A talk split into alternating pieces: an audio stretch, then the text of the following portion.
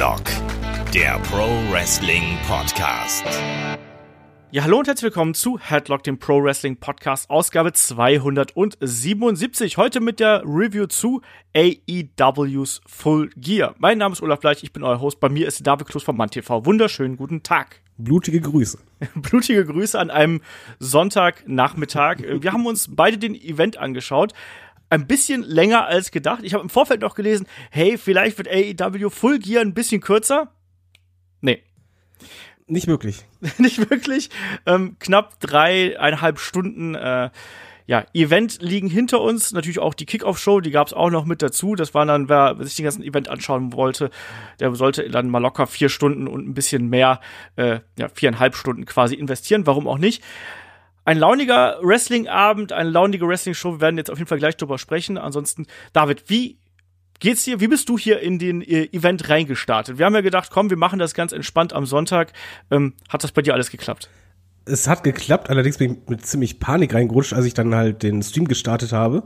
Schon gemütlich, morgens Kippchen an und plötzlich sehe ich dann vier Stunden 40. So, ach du meine Güte, was ist denn jetzt los? Also das war dann wirklich erstmal Druck, dann geschaut, ah, wo ist Kickoff-Show, wo kommt das erste Match? Und dann halt gesehen, oh, der Rest ist ja auch fast vier Stunden. Ja. Und da ging mir der Hintern ein bisschen auf Grundeis. Ich muss auch zugeben, dass eigentlich wollte ich frühstücken heute Morgen mit meiner Frau, das haben wir erstmal dick verschoben. und ähm, ja, dann war ich quasi voll drin, habe einfach nur gedacht, okay, Jungs, es gibt aber Gas. ja, das ist natürlich immer so. Da muss man, man will ja dann auch noch irgendwie am Sonntag vielleicht auch noch ein bisschen was anderes machen als äh, Wrestling schauen. Aber trotzdem, es hat sich äh, gelohnt, hier hier reinzuschauen. Wir haben ja auch schon für unsere äh, Unterstützer auf Patreon Steady haben wir ja so ein bisschen eine Mini-Preview gemacht. Wir haben ein kleines Update im Vorfeld gemacht. Äh, das gab es auf jeden Fall. Wer ansonsten auch noch uns unterstützen möchte, natürlich gerne äh, patreon.com slash headlock.de, steadyhq.com slash headlock.de.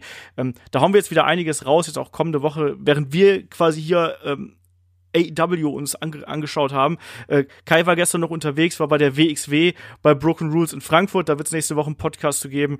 Wir haben noch ein paar Videos, die wir raushauen werden. Also schaut da gern vorbei und bleibt da auf dem Laufenden. Aber äh, David, dann lass uns doch hier gleich mal loslegen äh, mit der mit der Card und mit der Show. Wir haben natürlich hier erstmal ähm, die Kickoff-Show gehabt, beziehungsweise das Buy-in, wie es ja so schön heißt. Ähm, erstmal, ich muss sagen, wieder mal ein großes Lob, was die, äh, was den Production Value von AEW angeht, die ganzen Trailer, ähm, auch wie sie jetzt äh, Proud and Powerful Santana und Ortiz hier vorgestellt haben mit den Vignetten. Super cool. Ich mag die Videoproduktion extrem gerne. Wie siehst du das? Also du bist ja gerade auch jemand, der diese ganzen Vignetten und so, der, der frisst das ja eigentlich auf. Äh, ist das hier bei AEW genauso bei dir? Ich finde, die machen einen fantastischen Job. Also erstmal nehmen die sehr gute Musik, äh, ja. je nachdem welche Promo. Und die, egal wer es da schneidet, aber derjenige hat ein sehr ähm, hohes ästhetisches Gespür, würde ich sagen. Weil das sind halt sehr schöne Aufnahmen, äh, eingängige Bilder. Was ich sehr gut finde bei AEW, dass da sehr viel Persönliches reinkommt. Mhm. Also es ist halt irgendwie ein bisschen realer Bezug mit Background, wie lange man halt schon dabei ist und Co. Das ist schon ein bisschen anders als bei WWE gemacht, aber ich finde es super. Also wirklich, ähm, da gibt's gar nichts zu meckern. Genau. Springen wir dann mal so ein bisschen äh, zum Geschehen. Der Event fand ja äh, in Baltimore, Maryland, in der Royal Farms Arena statt. Ähm, wie hat dir hier die Kulisse gefallen? Man hat ja tatsächlich sich so ein bisschen an das äh, Full Gear Motto angelehnt. So ein paar Zahnräder, jede Menge Logos. Wie hat dir das gefallen? Das war jetzt natürlich nicht ganz ge gebrandet irgendwo, aber so ein bisschen hat man es ja doch probiert, das Motto aufzugreifen. Ich war super positiv überrascht. Einfach deshalb, weil der allererste Pay-Per-View hat ja dieselbe Stage wie Dynamite. Genau. Und ähm, da habe ich schon gedacht, so, ho, nicht, dass das jetzt so eher die Regel wird. Und äh, hier haben sie halt einfach komplett diese Röhren weggelassen, was mich erstmal sehr überrascht hat. Und dann habe ich erst im Nachhinein gesehen, dass halt nicht nur diese Zahnräder, also das Motto halt äh, aufgenommen wurde und beleuchtet, sondern halt selbst unter der Rampe wurde das ja alles so ein bisschen steamig aufgebaut mit äh, Gasflaschen und Co. Das fand ich cool. Das Einzige, was mich gestört hat, ist halt die Rampe, die zum Ring führte, da lag halt ähm, so ein Überzug drüber. Der mhm. hatte sehr viele Wellen. Da haben sie nicht genug gebügelt oder wie auch immer. Das stimmt, ja. aber mir hat das auch sehr gut gefallen, dass man hier äh, diesen Slogan des Events, den Namen des Events hier nochmal aufgegriffen hat. Das macht dann nochmal, ja, das, das hebt diesen Event dann auch einfach ein bisschen von den wöchentlichen Shows, von den anderen Pay-Per-Views ab. Ich mag das. Das war jetzt nicht exorbitant viel, was sie hier investiert haben, aber einiges, und das muss man dann auch lobend hervorheben. Ich habe ja in der Vergangenheit beispielsweise auch ein paar Mal kritisiert, dass man quasi selbst Stage benutzt hat. Hier war das nicht so.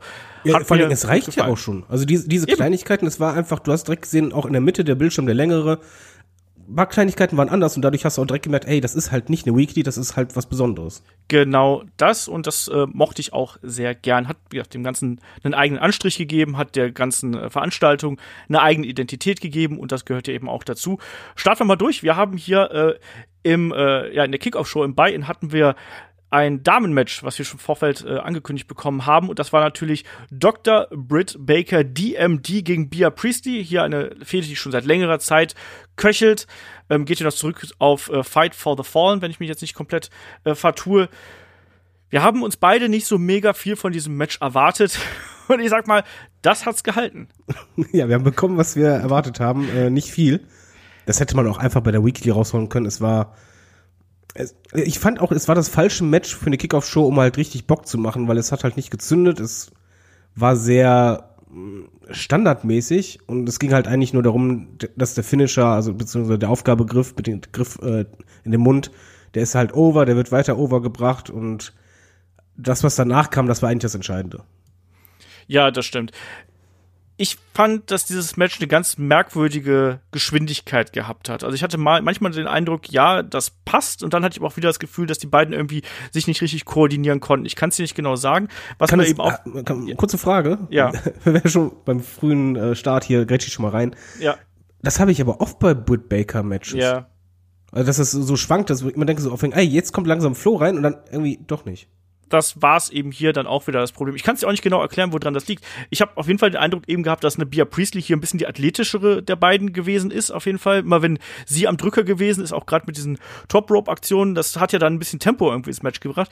Und bei Bia, äh, bei, bei Britt hat man eher den Eindruck gehabt, dass sie so ein bisschen das Match dann immer wieder ein bisschen verschleppt hat. Finish war dann äh, in Ordnung, Superkick und dann eben der Lockjaw. Ähm, das kann man so machen, aber da hat doch so ein bisschen was für mich gefehlt und ich bin da auch komplett bei dir. Auch wenn wenn das jetzt kein katastrophales Match gewesen ist, muss man auch mal ganz klar so sagen, das war jetzt kein schlechtes Match, aber das war eben auch kein Match, was auf einer Karte hervorsticht. Und dadurch, ob du dadurch dann Leute dazu bewegt kriegst, Mensch, da möchte ich jetzt unbedingt noch mehr von sehen. Also mit den Vignetten ja, aber jetzt mit diesem Match, weiß nicht. Ich, ich glaube, irgendwie ein Tag-Team-Match hätte wahrscheinlich mehr Sinn gemacht, wo halt einfach ordentlich was los ist. Ja. Und dafür denkst du von, ey, jetzt kann die Party gleich richtig losgehen. Interessante äh, Randnotiz ist natürlich hier noch die Tatsache, dass wir äh, Darby Allen hier ganz kurz im Publikum gesehen haben. Na, schauen wir mal, was, äh, was da passiert. Und äh, dann, du hast es gerade eben angesprochen, nachdem äh, Britt Baker hier den Sieg eingefahren hat per Submission, gab es ja dann eigentlich das, was äh, du schon dann eigentlich eher in der Maincard äh, vermutet hast, nämlich den Eingriff von äh, Brandy Rhodes und Kong mit neuem Outfit. Genau, und ähm, einen sehr beeindruckenden Auftritt und vor allen Dingen ein Auftritt, der mir als Zuschauer mehr beigebracht hat, worum geht es da eigentlich. Also ich habe jetzt halt gecheckt, warum war in der Promo, in dem ersten Promo-Video zum Beispiel, dass halt die ganze Zeit Messer zu sehen war und dass halt Kong an den Haaren geschnitten hat. Und ja, das ist jetzt quasi eine Art Trophäe und ähm, das ist ja auch eigentlich eine Art von Demütigung, ja. muss man halt sagen. Und das passt halt dazu, dass es halt wirklich so äh, das, das hübsche Brain und dann halt äh, der, das große Monster äh, als du. Und ich glaube, das kann halt sehr interessant sein. Ich hätte es halt mir lieber äh, beim Frauen-Titelmatch ähm, gewünscht, allein deshalb, weil dort eine Storyline und Charaktere fehlen. Und ja. ich finde, bei Britt Baker versucht man ja gerade was aufzubauen, das hätte auch für, für sich stehen lassen können. Ich hätte das halt einfach lieber da gesehen. Aber ich fand den Eingriff und die Umsetzung, ich fand das echt gut. Ja, ich fand's okay. Ich fand den Auftritt sehr beeindruckend, um es mal so zu sagen. Ich mochte das Outfit von Kong, ich mochte die Art und Weise, wie die beiden da sich gezeigt haben. Das fand ich gut. Aber ihr Ziel hat für mich keinen Sinn ergeben. Warum greifst du ausgerechnet die unterlegene Bia Priestley an?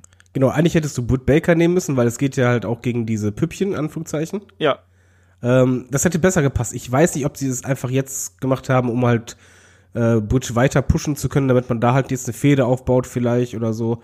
Keine Ahnung. Äh, ich hätte es auch so rumgemacht, aber ich, ich bin zumindest mal froh, bin ich ganz ehrlich, weil ich finde, die Frauendivision ist halt der Schwachpunkt bei AEW, dass sich da was tut. Und dass ja. da halt jetzt angefangen wird, Charaktere und Storylines aufzubauen, weil das fehlt einfach.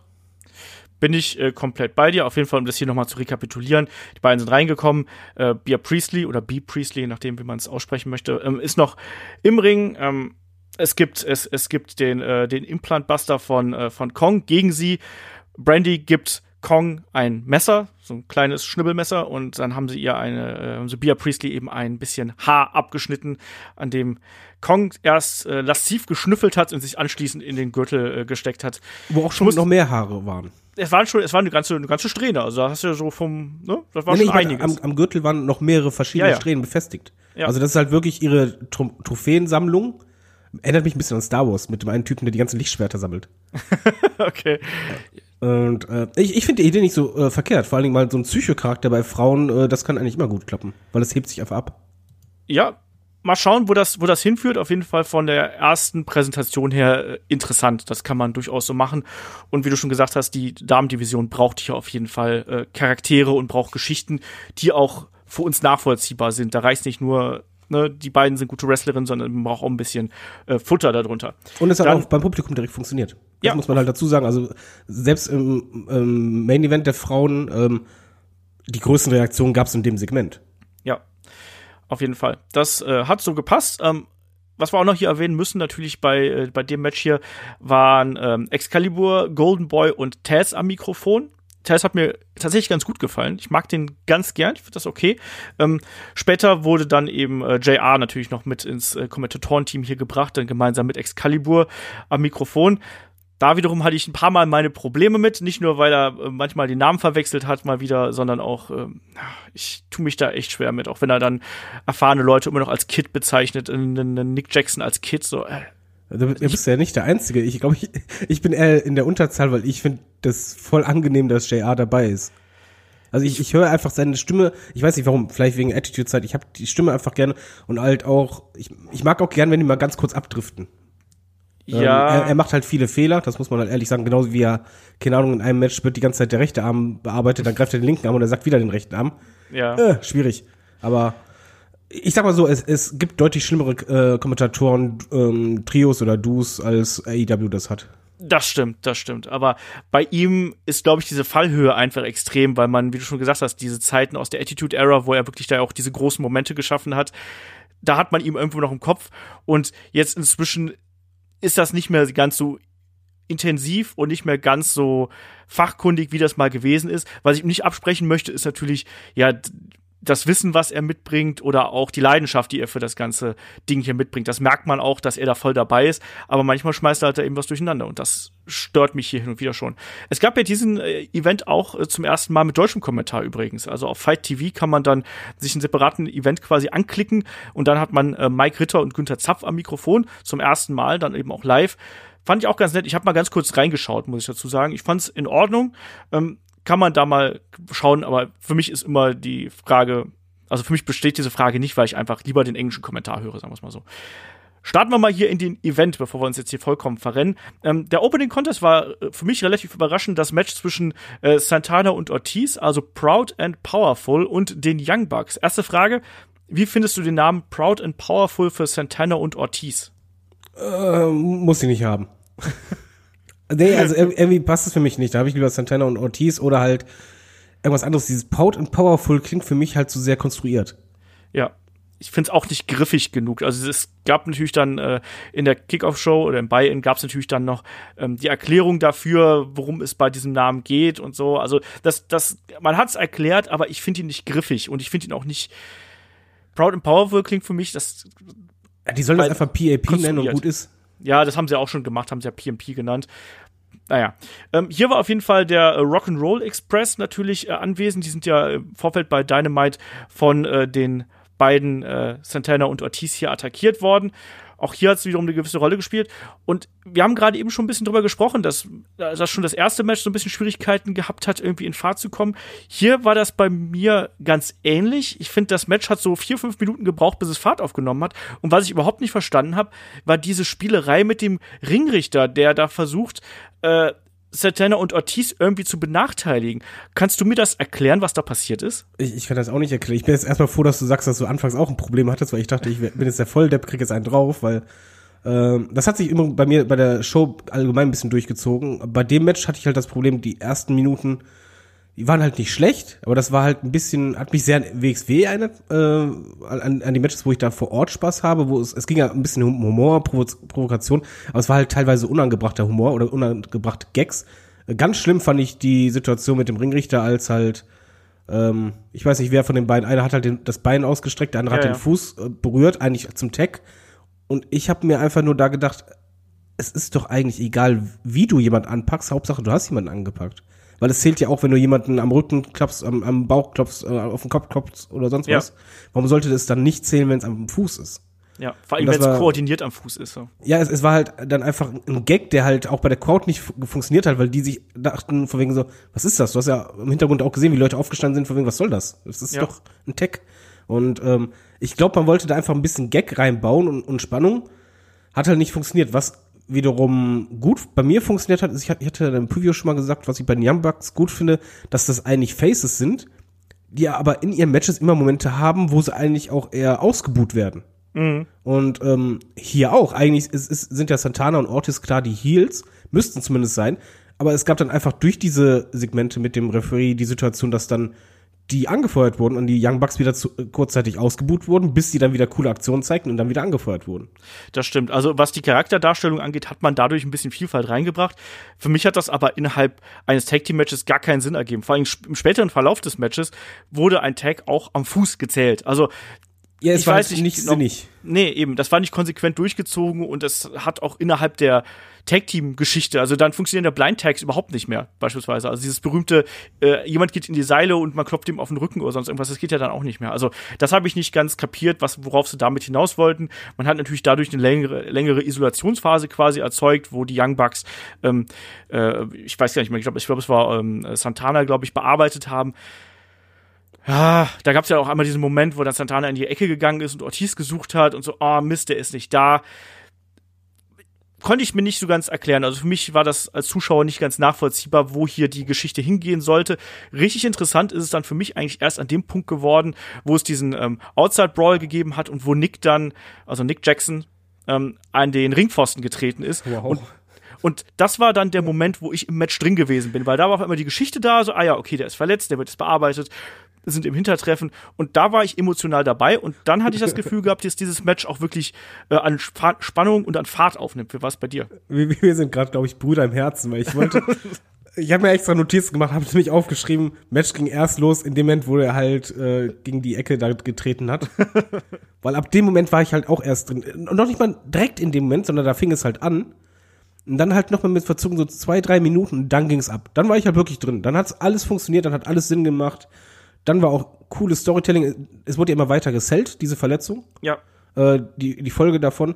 Das fand ich super. Aber es war halt, wie du halt sagst, anfangs war bei mir so, ja, es ist halt nicht schlecht, aber äh, irgendwie zündet das halt nicht. Aber genau der Move war es so einfach so, jetzt hat sich was geändert. Und dann haben sie darauf aufgebaut und dann hat das Match bei mir auch echt gut funktioniert. Und dann hat es das auch immer mehr angezogen.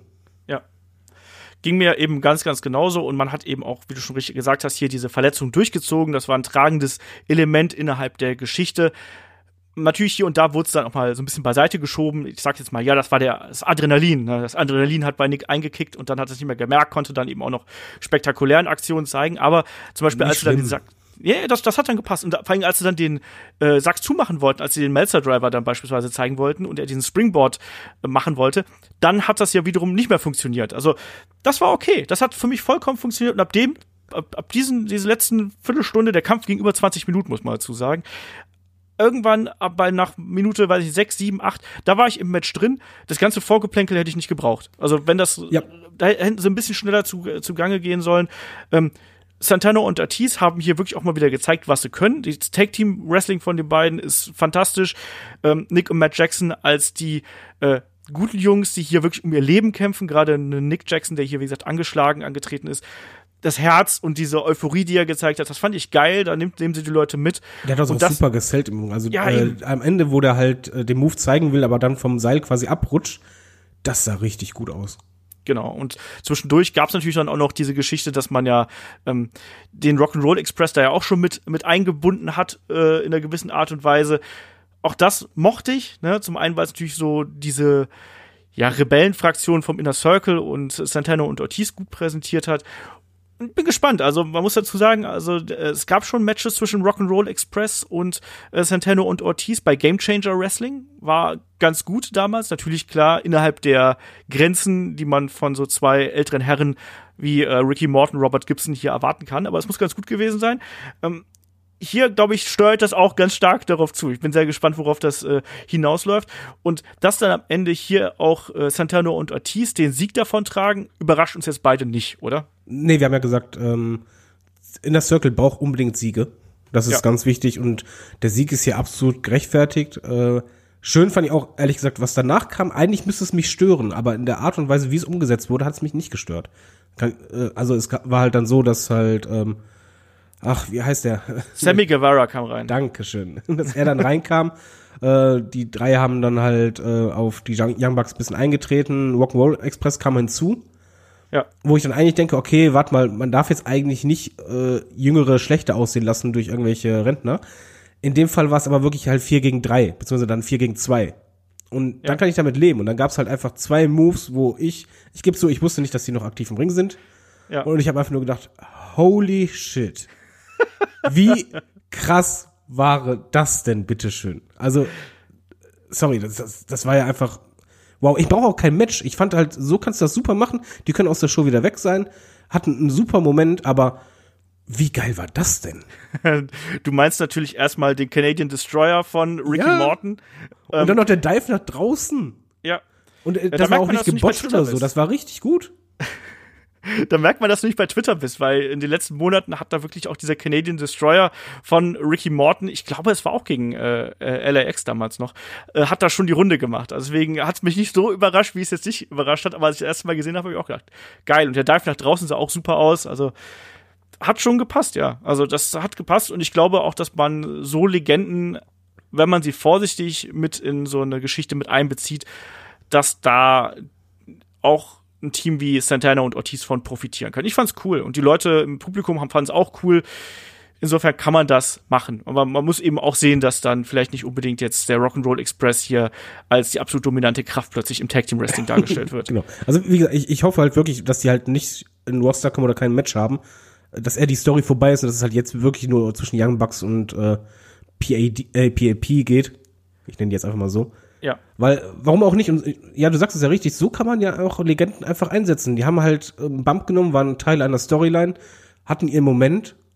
Und es ist halt nicht schlimm, wenn die jetzt weg sind, aber es hat halt einfach funktioniert. Und dann alles gut. Ähm, in der Circle hatte ihren Sieg, hatte einfach einen Sieg mehr auf dem Konto. Bucks konnte am Ende halt feiern, war wieder Babyface als Push. Ist doch gut. Also, bin ich komplett bei dir? Aber ich glaube, wir werden den Rock'n'Roll Express in wenigstens einem Match sehen. Da bin ich mir sehr, sehr sicher. Ich bin gespannt, wir können ja wetten. Na, ich ich glaube daran, dass wir die noch mal sehen. Und die, die beiden Teams kennen sich ja und man weiß, was, wie man damit dann umgehen kann. Santana und Ortiz sind äh, topfit, die können das. Die haben auch damals schon äh, den Rock'n'Roll Express zu einem guten Match gezogen. Natürlich sehr spotbasiert und immer so durch, also wirklich durchgezogen, kann man nicht anders sagen aber auf eine Art und Weise, wie sie dann eben auch gut ausgesehen haben. Und insofern, das, das passt schon. Ich bin da, ich bin da gespannt drauf, ob man das so weitermacht. Aber pro weitermachen, ähm, es ging weiter mit äh, ja einem weiteren Match, nämlich da gab es äh, den Bastard Pack gegen Hangman Adam Page. Ja, und da haben wir mal beide gekonnt daneben gelegen mit unserem Tipp. Wir haben beide darauf getippt, dass hier äh, Pack das Ding holt. War es aber nicht. Wie hat dir das Match hier gefallen und wie war die Geschichte hier? Das Match, also hm, sagen wir es mal erstmal so, das, das Problem hast du schon beim Entrance gemerkt, dass halt beide keine Reactions wirklich gezogen haben, großartig. Adam Page ging halt direkt richtig los zur Sache, war halt ein richtiger Baller, hat Peck immer wieder gegen die Barrieren geworfen. Fand ich einen sehr coolen Moment, weil das halt mir zeigt, okay, Adam Page hat ja schon ein bisschen Kante gezeigt bei der letzten Promo, halt ein bisschen, ja, soll man sagen, ein bisschen mehr Badass. Ja. Das hat er halt durchgebracht, das fand ich sehr cool. Peck war halt eher der intelligente Kerl, der halt dann halt immer wieder die Oberhand dann auch hatte und ähm, dann auch seine Arroganz ausgespielt hat, die dann irgendwann wieder bestraft wurde. Ich persönlich fand das Match richtig, richtig gut, hat nur nicht funktioniert wegen der Crowd. Ich weiß, das klingt jetzt doof, aber ich glaube, das, dasselbe Match, eins zu eins, das gleiche Booking bei einer Crowd, die da richtig mitgeht, und du denkst, wow, richtig Spannung und so weiter, weil die beiden haben abgeliefert. Ich fand das wirklich gut. Ich fand auch den, den Ablauf äh, von, von dem Match richtig gut. Es, es gab ähm, geile Segmente, auch wo du halt einfach gesehen hast, wie, was für ein Druck auf einem Page ähm, drauf ist von Pack. Ja. Auch bei den Aufgabegriffen, dass halt echt der Kopf rot anläuft. Es gab coole Konter. Es war halt immer wieder, dass halt Adam Page ja quasi er hat seinen Willen gezeigt. Du wolltest dann auch immer mehr mit ihm mithalten also zu ihm halten, hast mitgefiebert. Es war gut, bis auf äh, das Finish, weil ich möchte einfach nicht, ich fand das sinnfrei, dass man Peck verlieren lässt und vorher auch noch im Match nochmal betont, dass er ja ungeschlagen ist. Ja. Äh, weil das müsste man einfach größer aufziehen. Aber das Match selber, ich, ich glaube halt, das wäre echt ein richtig gutes Match gewesen, wenn die Crowd richtig dabei gewesen wäre. Aber geht halt nicht, weil du hast halt keinen Face dabei, der over ist. Ja, ging mir ähnlich. Ich habe gehofft, dass bei diesem Brainbuster, der außerhalb des Rings da gezeigt worden ist, von Puck gegen Hangman Page, da draußen auf den Stuhl, wo, wo, wo sich beide ja quasi irgendwie wehgetan haben mit Pack, äh, wo Hangman dann diese Striemen am oh, Rücken ja. hinter gehabt hat. Ich habe gehofft, dass das so eine Initialzündung ist, dass das Publikum dann auch mitgeht und dass dieses Match auf die nächste Stufe kommt. So ist es ist der Kampf aber von der Dramaturgie und von dem Temperament, was innerhalb der Halle geherrscht hat, auf einem guten Niveau, aber nicht auf das nächste Niveau gekommen. Weißt, du, weißt du, was ich Ja, ja, ich weiß genau, was du meinst. Das ist halt so ein, noch nicht mal überdurchschnittliches Match, sondern eigentlich ein gutes Match. Ja, aber ja. es hätte halt deutlich mehr sein können, wenn du einfach dann entsprechend bei den Moves auch die, die Reaktionen dann dabei hast. Und dann einfach genau. dieses Anfeuern und das ist halt ein bisschen blöd, wenn Face versucht, aus dem Griff rauszukommen und du hörst halt, dass eigentlich kaum jemand ihn anfeuert. Das ist halt, hm, schwierig. Ich möchte übrigens hier nochmal Peck loben was für ein fantastischer Heal der eigentlich ist. Also eigentlich Absolut. müsste der auch ausgebucht werden bis zum geht nicht mehr, weil der hat diese Arroganz so super rübergebracht und diese Überheblichkeit und oh, klasse. Ja, bärenstark. Ähm, das, was du sagst, hat dann auch so die Schlussphase ein bisschen flacher erscheinen lassen, als das eigentlich hätte sein müssen. Es gab ja dann wirklich auch diesen Brutalizer aus dem Dead Eye heraus, was ich eine ziemlich coole ja, Transition fand. Wie nennt man das denn? So einen ziemlich coolen Übergang äh, fand das hat mir gut gefallen. Ähm, der Brutalizer ist ja im Vorfeld aufgebaut worden, allein dadurch, dass ja ein Kenny Omega da drin aufgegeben hat, beziehungsweise ohnmächtig geworden ist. Und dass dann eben ein Hangman Adam Page hier sehr lang gehalten hat, also durchgehalten hat, ehe er dann ins Seil mehr oder weniger gefallen ist. Ja, furchtbar. Ja, das, das ist eben. Man so hätte ihn einfach in dem Moment, es hat ja alles geklappt, er hat ja nie aufgegeben. Ja. Das, man hätte ihn einfach da, dass, dass er auch K.O. geht, hätte man Pack pushen können. Man hätte Adam Page als halt jemanden zeigen können, der ja ein richtiger Kämpfer ist, der halt eben nicht aufgibt von sich aus und nicht klein beigibt. Es hätte alles geklappt. Aber ich ja. verstehe halt nicht, er war ja schon eigentlich so gut wie K.O. und plötzlich puppt er sich halt wieder leicht auf, torkelt und dann schubst man sich selber da ins Seil und oh nee. Ja, und dann ging ja auch noch der äh, Black Arrow daneben, also ein guter äh, Hangman Adam Page weicht hier aus und anschließend gibt's dann die Buckshot Lariat. Ähm, und dann eben Dead Eye und dann war die Geschichte hier gelaufen. Ich habe dieses Finish auch nicht ge nicht gekauft, um es mal so zu sagen. Also ich habe es auch nicht wirklich gefressen und ich mochte das dann nicht so wirklich. Ich finde auch, das war ein gutes bis phasenweise sehr gutes Match. Also technisch war es top, muss man ganz klar so sagen. Aber es hat mich emotional nicht 100% erreicht und hat mich gerade in der Schlussphase eher so ein bisschen enttäuscht, weil da fehlte ein bisschen die Dramatik. Das war alles handwerklich gut und toll, aber irgendwie hat da ein bisschen die Emotion gefühlt, gefehlt. War ein bisschen schade, trotzdem gutes Match, aber ging auch sehr lang, muss man dazu sagen. Generell ähm, kein Match, was unter 10 Minuten ging. Und auch hier, das zweite Match des Abends, ging auch fast 19 Minuten. Also das erste Match 20 Minuten oder über 20 Minuten, jetzt direkt 19 Minuten. Ich habe mir da auch gedacht, Mensch, Leute, ihr könnt vielleicht die Matches auch ein bisschen, dampft die ein bisschen zusammen, dampft die ein bisschen zusammen und dann äh, ist man vielleicht auch nicht gleich so vom Wrestling so so äh, überladen als als Konsument. Also ich hätte da auch zwischendurch noch mal einen Verschnaufer gebrauchen können. Ich weiß nicht genau, wie das bei dir ist, aber ja, bei beiden Matches zieht er einfach irgendwie ähm, sich sechs Minuten ab. Da ist alles fluffig ja, oder, oder zwei, drei. Also beim ersten Match war es diese Anfangsphase, hier war es so ein bisschen im Mittelteil. Also wenn das, wenn das jetzt hier so 15 Minuten gebraucht hätte, wäre ich, glaube ich, auch sehr zufrieden gewesen. Ähm, sei es drum. Ähm, kleinen Verschnauf, Verschnaufer habe ich dann ja bekommen und das war dann beim nächsten Match, nämlich da gab es dann äh, Sean Spears gegen Joey Janella, das ging nur knapp zwölf Minuten, war auf der Maincard, wenn ich mich nicht komplett täusche, auch das, äh, das kürzeste Match, genau, die anderen Matches waren 12, 13 Minuten. Äh, fand ich okay, aber hat mir jetzt nicht so besonders viel gegeben. Das Einzige, was mir hier wirklich Spaß gemacht hat, war die Tatsache, dass man Joe Janella an den Ringpfosten geknotet hat mit seinen Haaren und dass man einen ähm, ja, Callback auf die Brainbusters gebracht hat mit diesem Stomp Pile Driver, den es zum Ende gegeben hat. Ansonsten. Mitali, ne? Ja, genau. Ja, das äh, war ja Brainbusters früher ähm, Tully Blanchard und Arn Anderson oder auch damals natürlich ein Four Horsemen, aber das war bei WWE war das der deren Finisher, der der Stomp Pile Driver. Ah, das mochte ich ja, mochte ich sehr gern. Ähm, aber ansonsten war das auch so ein Match, das hätte für mich auch in der Dynamite-Folge stattfinden können. Was bei dir? Äh, ja, auf jeden Fall. Ich hatte noch ein anderes Problem dabei. Äh, und zwar einfach, ich wünsche mir, dass Johnny Jan äh, Joey Janella äh, doch nächstes Mal bitte eine weitere Hose anzieht, die auch passt. Weil das Problem war einfach, der hatte eine Hose an, die war zu klein. und ähm, du hast halt die ganze Zeit gedacht, oh nein, die rutscht jetzt gleich runter und der, der Bauch war abgedrückt und hing da vorne. Das sah halt einfach nicht gut aus. Und mein Problem war einfach, dass ich das ganze Match über, über dahin gucken musste weil das halt einfach so blöd aussah. Du hast doch die Buchse darunter die ganze Zeit gesehen. Es war halt einfach wirklich, Entschuldigung, eine zu kurze Hose ohne Gürtel, das geht halt nicht. ähm, das passte dann auch irgendwie zum Match, weil das war eigentlich mit das Spannendste. Das war halt kein schlechtes Match, aber das war halt so einfach, wie du sagst, das kannst du so in eine Weekly bringen. Ist alles schön und gut, äh, tut keinen weh, hilft es keinen auch äh, wirklich super weiter. Äh, wir haben nicht so viel erwartet. Wir haben auch genau das bekommen das, das war in sich, war das in Ordnung wrestlerisch, das kann man so machen. Ähm, Joe Janella, finde ich, brauche ich nicht nur eine andere Hose, sondern Joe Janella sollte auch mal endlich mal ins Fitnessstudio gehen. Ähm, ich tue mich da wirklich schwer mit, weil er halt ja. eben aussieht wie ein Schlunz. Also der bringt ja wirklich Charisma mit, der aus irgendwelchen dubiosen Gründen kann der sich auch bewegen, ähm, der kann die Aktionen durchführen, aber er sieht halt eben aus wie ein Typ, der so die sonst hinten an der Bar antreffe. Passt natürlich zu seinem Bad Boy Charakter irgendwo, aber er sieht halt aus wie, wie, wie, wie so, wie so ein Wookie, der zum ersten Mal anfängt ja, ja, also das, das stört mich eben bei ihm äh, so ein bisschen. Also es muss nicht jeder ein muskelbepackter äh, Bodybuilder sein oder sonst irgendwas, aber ein bisschen mehr ähm, Körperlichkeit erwarte ich mir dann von einem, von einem Wrestler irgendwo schon. Aktionen, die er gezeigt hat, waren, waren gut, waren unterhaltsam. Wie gesagt, ich mochte diese ähm, Geschichte mit dem, äh, wo er festgefesselt worden ist, das fand, das fand ich gut. Ich fand das Finish fand ich ordentlich. Ähm, Sean Spears auch wehgetan haben, weil der hat sich ja selber so rausgezogen, dass so richtige Haarbüschel da drinnen hängen. Ui, da bin ich mir sehr sicher, ja. Naja, ähm, ja, auf jeden Fall okay. hat ja. Du hast richtig getippt, ne? Du hast ja auf äh, Sean Spears als Sieg getippt. Ja. Siehst du mal. Das liegt einfach nur daran, dass ich Joe Janella nicht mag. Nein, also ich, äh, ich seit jetzt mit der Hose, das, das ging halt gar nicht.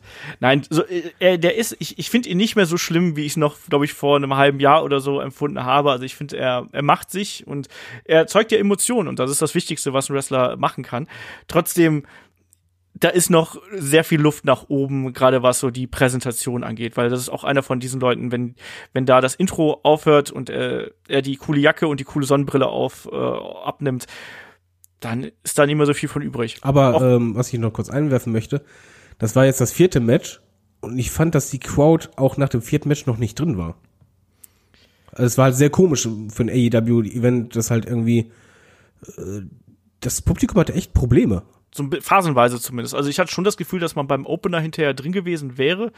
Aber ja, also es gab, es war so, so, so, so eine Achterbahn, mehr oder weniger. Es war so ein Hoch und Runter, was die äh, Crowd-Reactions angeht. Man hatte da auf jeden Fall schon mal eine heißere Crowd bei, bei, bei ähm, AEW, muss man ganz klar sagen. So, machen wir weiter. Es gab ein kurzes Segment mit äh, Kip Sabian, der ja hier seine äh, Allianz mit äh, Jack Evans und Angelico, also den Hybrid 2, äh, T H2, wie sie so schön heißt, ne, The Hybrid 2, ähm, angekündigt hat. Äh, Penelope Ford kam dazu, hat sich äh, zu ihm gesellt, also die gehören jetzt auch zusammen. Auch da ein bisschen Aufbau für äh, die jungen Talents. Bin gespannt, was dabei rauskommt. Nächstes Match, das war dein heimischer Showstealer. Das war hier nämlich das äh, Match um die AEW Tag Team Titles zwischen den Champions SCU, Private Party und äh, den Lucha Bros. Ja, und bist du enttäuscht worden, David? Äh, ja. es ist schwer zu sagen, warum. Ich habe halt anfangs gedacht, so, äh, die Lucha äh, Brothers haben irgendwie ein paar Minuten gebraucht, um reinzukommen, weil anfangs war das sehr sloppy. Also die haben nicht so sauber gewirkt wie sonst. Ich fand generell, anfangs war das Match irgendwie, äh, es ist immer schwer zu beschreiben, weil das halt ein Gefühl ist, dass es halt keinen richtigen Flow hatte. Und das war bei mir halt in, in der Anfangsphase so, nach so ja, wieder wie, wie vorhin, nach so fünf, sechs, ich glaube, das war sechs Minuten, haben wir aufgeschrieben. Ähm, dann ging es los und dann fand ich es super. Dann war ich halt auch drin, dann äh, hatte ich auch Spaß dabei, aber ich hatte anfangs wirklich Probleme. Wie war's bei kann dir? Kann ich verstehen. Ja, kann ich verstehen, weil bei mir war das ähnlich. Ich habe das Problem aber bei Private Party festgemacht, nicht bei den Lucha Bros. Ähm, ich hatte das Gefühl gehabt, dass, dass die Zeit, wo äh, gerade Lucha Bros und Private Party im Ring gewesen sind, dass es da am Anfang ein bisschen geholpert hat. Ich weiß nicht, ob das an Koordination, Absprachen oder was auch immer gelegen hat, aber mir hat da eben auch so ein bisschen die Geschichte gefehlt und ich hatte den Eindruck, dass erst als dann ähm, SCU gegen Lucha Bros im Ring gestanden haben, dass man dann mehr Dynamik in den Kampf reingekriegt hat und dass man es dann auch geschafft hat, ähm, dass quasi alle drei Teams stärker miteinander interagieren können und dadurch entstand ein Fluss im Match. Genau, in dem Moment, wo alle drei irgendwie involviert waren, dann wurde es besser. Ich fand auch gut bei den Text, dass es halt manchmal so war, dass man einfach mit dem Gegner wechseln musste, weil der andere ja. halt nicht da war. Das war für mich logisch, das ist mir auch deutlich lieber als immer dieses auf den Rücken klatschen. Äh, ja. Das fand ich wirklich gut umgesetzt und das war halt, ja, nach der Zeit kam halt wirklich ein Flow und der hat dann Spaß gemacht. Also da hatte ich halt wirklich Bock drauf, es waren äh, coole Moves und Spots dabei. Ich persönlich fand das Match zu kurz. Also mhm. das wäre halt das gewesen, wo ich mir deutlich mehr gewünscht hätte. Du hast auch gemerkt, dass die Crowd im Laufe des Matches immer mehr dabei war. Ja. Ähm, und genau eigentlich da, wo du halt richtig drin war, da war halt schon Ende. Ja, kann ich, kann ich durchaus nachvollziehen. Man hat natürlich dann hinterher wirklich diese, diesen Sprint gezeigt, ähm, den man sich von diesen Teams hier erwartet. Das war super spektakulär. Die Tag-Team-Manöver, die wir hier gesehen haben. Äh, die Dives nach draußen, auch wenn die natürlich teils ein bisschen arg konstruiert gewesen sind, wie das äh, heutzutage ja leider sehr häufig so der Fall ist. Trotzdem, ich finde einen Phoenix nach wie vor unfassbar spektakulär, was teilweise der für Aktionen da abreißt, für oh, die ja. äh, diese Seilläufe, die er zeigt, die Sprünge auf die Seile. Ich habe den schon tausendmal gesehen und der wird irgendwo nie langweilig. Wie siehst du die, äh, die Akte Private Party hier? Wie haben dir die gefallen? Du war, warst auch einer von denen. Shaggy war auch äh, so ein bisschen äh, kritisch mit denen. Ähm, hast du hier ein bisschen Verbesserungen gesehen oder äh, bist du immer noch skeptisch? Mm, was heißt skeptisch? Ich, ich mag Private Party. Ich finde, das ist so ein Team, das hat mega Potenzial. Ich finde auch, dass sie Charisma haben. Hier wirkten sie für mich anfangs ein bisschen unsicher. Ähm, in dem Moment, ich weiß, das klingt das halt blöd, es gab einen Moment, wo es halt einen, einen sehr hellen Aufschrei gab von einem der beiden Jungs. Und ähm, ja, wie soll ich das beschreiben? In dem Moment, wo das Match ein bisschen mehr Richtung Indie driftete, und halt auch ein bisschen mehr ähm, Spaß dabei war, weil die haben das ja dreimal noch gemacht, äh, wo du gemerkt hast, ey, die haben sich gegenseitig ein bisschen geneckt noch. Da waren sie mehr drin. Also ich glaube, die sind halt einfach noch ein bisschen zu unsicher, um halt, ähm, ja, wie soll man sagen, beim, beim Main Event äh, oder Mainstream Wrestling ähm, mhm. richtig äh, Fuß zu fassen. Aber ich, na, wie soll man das beschreiben? Ich guck mir die beiden super gern im Ring an. Ich finde, die haben Ausstrahlung. Äh, die haben ein Gimmick, was mir eigentlich nicht gefallen sollte, was mir aber gefällt. und ich, ich denke auch, dass die früher oder später Champion werden. Äh, aber das dauert halt noch. Die sind halt noch recht jung und äh, ja. Also ich sehe die nicht skeptisch dahingehend. Ich weiß nicht, wie, wie du das siehst, aber ich finde, das ist ein, eines der Tech-Teams, auf das ich am meisten baue momentan. Ja, ich sehe vor allem Mark Quinn als jemanden, der irgendwann aus diesem Team, wenn jemand ausbrechen sollte, ist er der, der auch zum Single-Star werden könnte, weil der eben auch neben der Athletik eine gehörige Portion Charisma mitbringt, die eben der gute Isaiah Cassidy vielleicht nicht ganz so hat. Das hat man hier auch wieder gesehen. In dem Match war für mich Phoenix der, der MVP, um es mal so auszudrücken. Ähm, Mark Quinn so ein bisschen der, der, der heimlich hervorgestochen ist. Scorpio auch. Scorpio äh, sowieso, Scorpio Sky äh, sowieso. Ähm, hier war es ja dann am Ende auch so ein bisschen, ähm, äh, ja, aus der Dynamik heraus geboren, wie das Match dann eben geendet ist, Aber, wo dann Kazarian. Äh, kurze ja. Frage, kannst du mir das Finish erklären? Weil ich, ich habe beim Finish einfach nicht gescheckt, warum die Lutscher Brothers ähm, K.O. draußen sein sollen. Ich habe zweimal zurückgespult. Ich hatte halt nicht gesehen, warum müssten die jetzt da jetzt zehn Minuten draußen liegen. Das kann ich dir auch nicht beantworten. Also das war halt, glaube ich, das, was die Publikum nicht ganz checkte, vor allen Dingen, weil du doch im Hintergrund äh, Pentagon Junior gesehen hattest. Ja, ja, du hast, du hast ja den, also mein Phoenix hat ja noch den Dive nach draußen vorher gezeigt, wenn ich mir jetzt nicht komplett Genau, bei ihm kann ich es verstehen. Pentagon Junior wurde halt von äh, Private Party nach draußen befördert, aber nicht mehr, nur nach draußen befördert. Und du hast ihn beim Pin halt noch hinten gesehen, wo du einfach dachtest, ich glaube das Publikum auch, weil die standen auf und die hingen am Ende so, warum hast du nicht eingegriffen? Ja.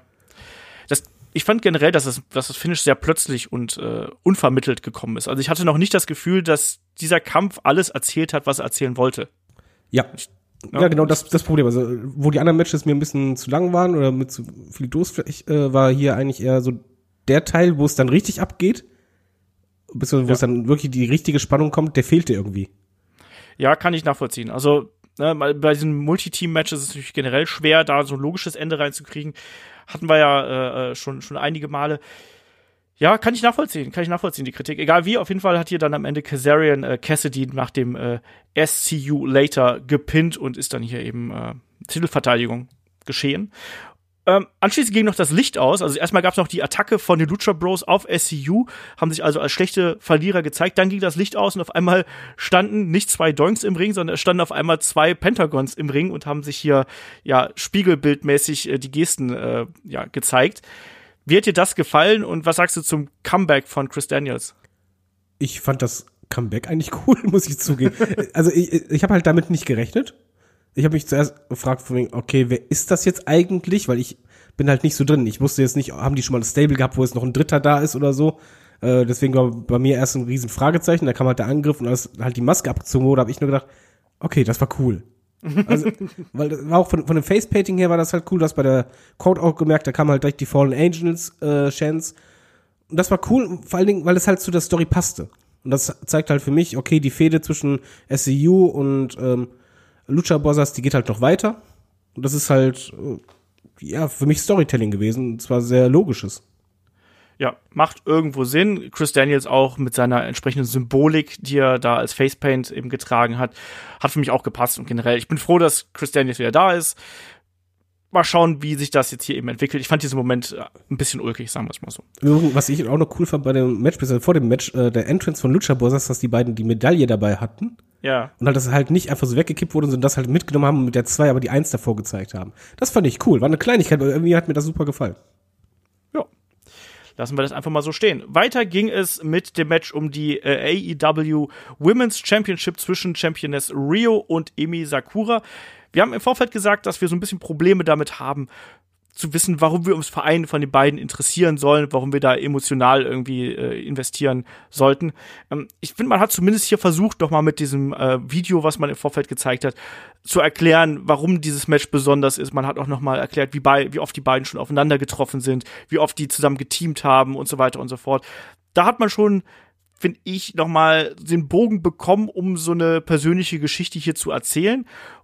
Und ich habe von diesem Match nichts erwartet. Ich finde aber bei allen Fehlerchen und Botches, die auch hier im Match drin waren, muss ich sagen, dass es mich dann zwischenzeitlich doch mehr unterhalten hat, als ich das erwartet habe. Wie war das bei dir? Äh, erst einmal muss ich sagen, ich war da echt sauer auf AEW, weil ich mir nur dachte, warum habt ihr diese Promo nicht vorher rausgehauen?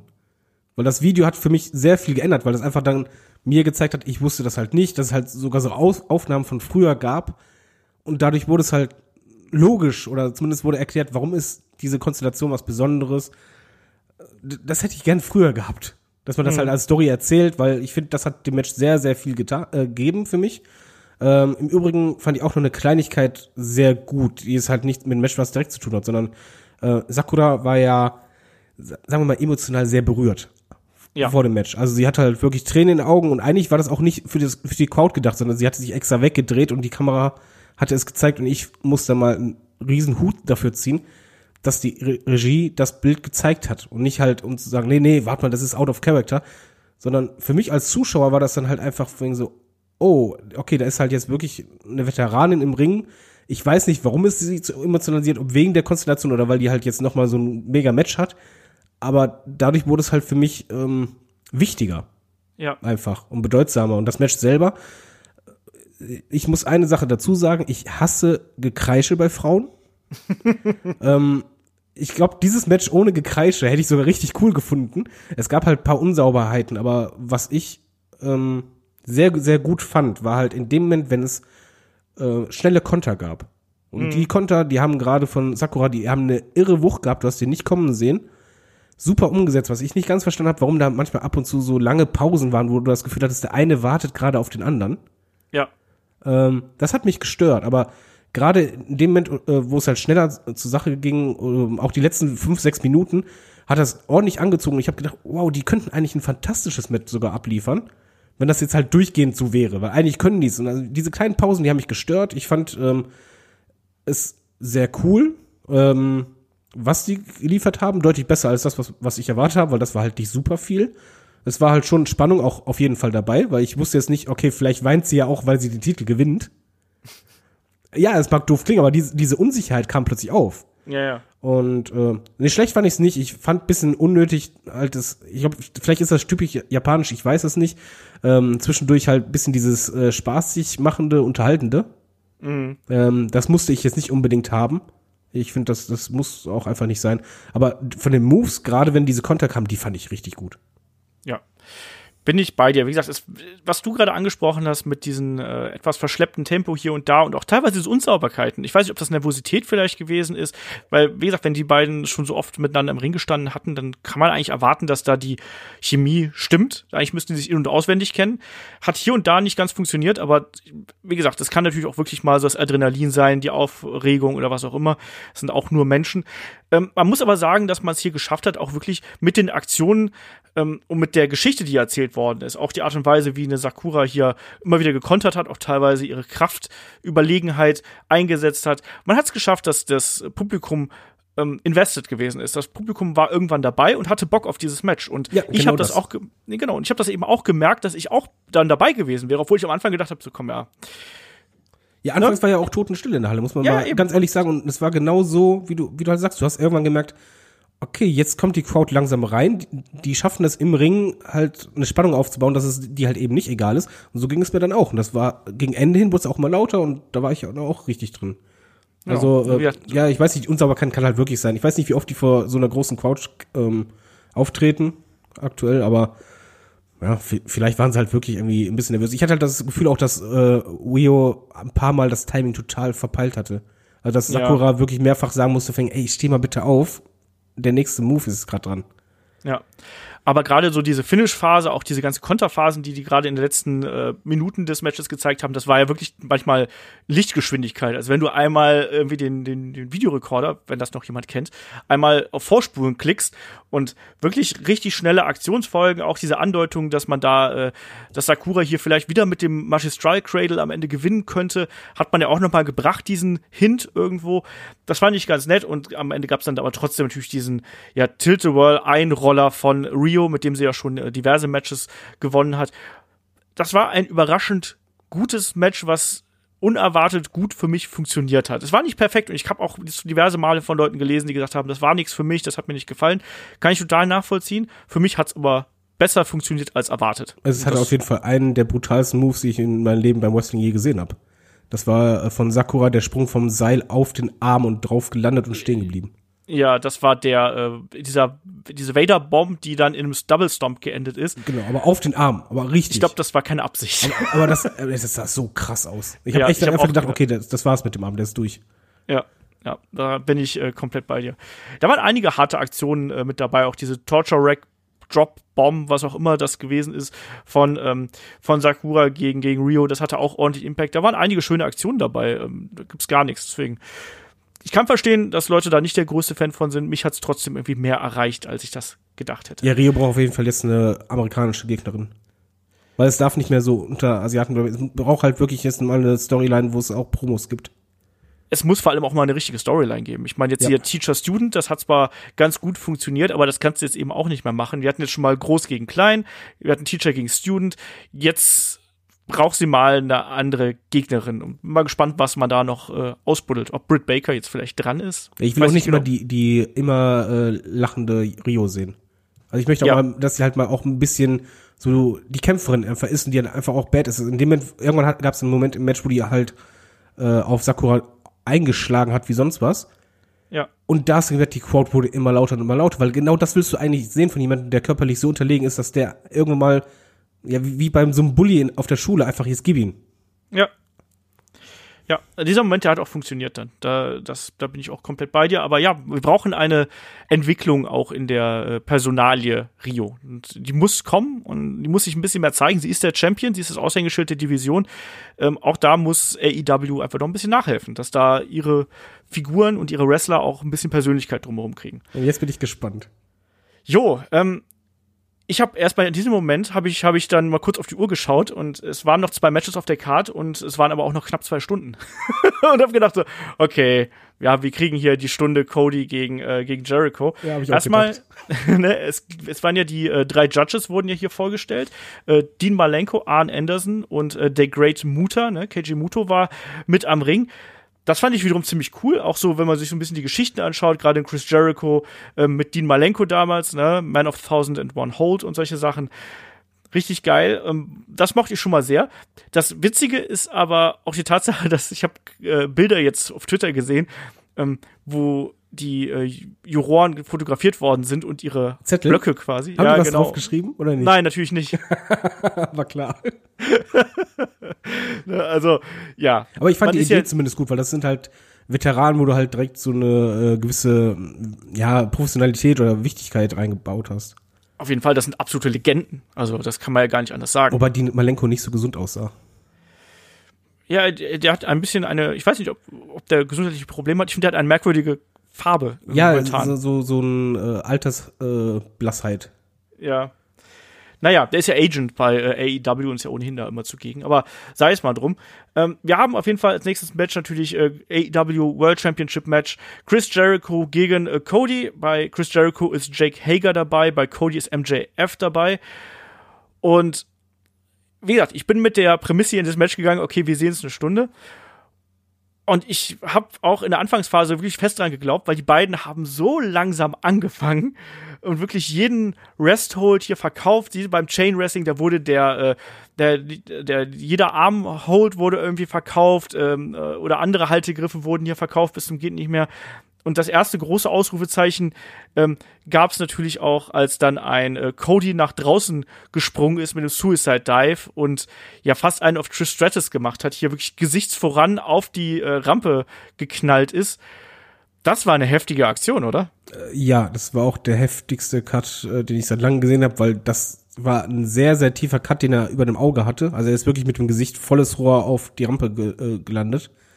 Und das hat halt auch geblutet wie sonst was. Das Blut selber ist nicht so schlimm. Schlimmer fand ich halt wirklich, dass du halt gesehen hast, wie tief das Teil ist. Ja. Und direkt über ein Auge und das ist halt gefährlich wegen dem Augenlid und so. Und äh, da kam auch sofort Ärzte. Und ja, kann man einfach froh sein, dass die halt gesagt haben, okay, ist doch nicht zumindest in der Gefahrenregion, dass jetzt irgendwas durch ist. Weil sonst hätten die abbrechen müssen. Das war wirklich kein schöner Cut.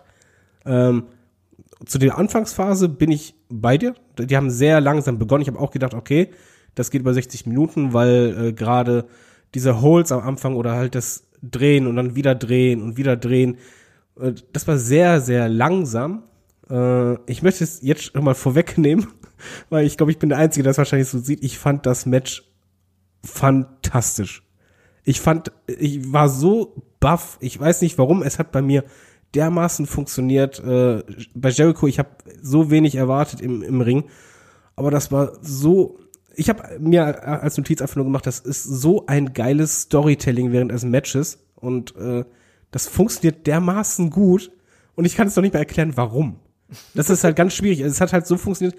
Cody mit dem Cut, der hat natürlich auch nochmal in die Karten gespielt, muss man einfach sagen. Das war nicht geplant, aber dass du halt einfach diesen Typen hattest, der halt nicht aufgeben will und immer weitermacht und Jericho wirklich fiese Konter immer gelandet hat und beide generell waren sehr, es war ein langsameres Match, aber die Moves hatten alle eine Bedeutung und Ja. äh, eine, eine gewisse Auswirkung.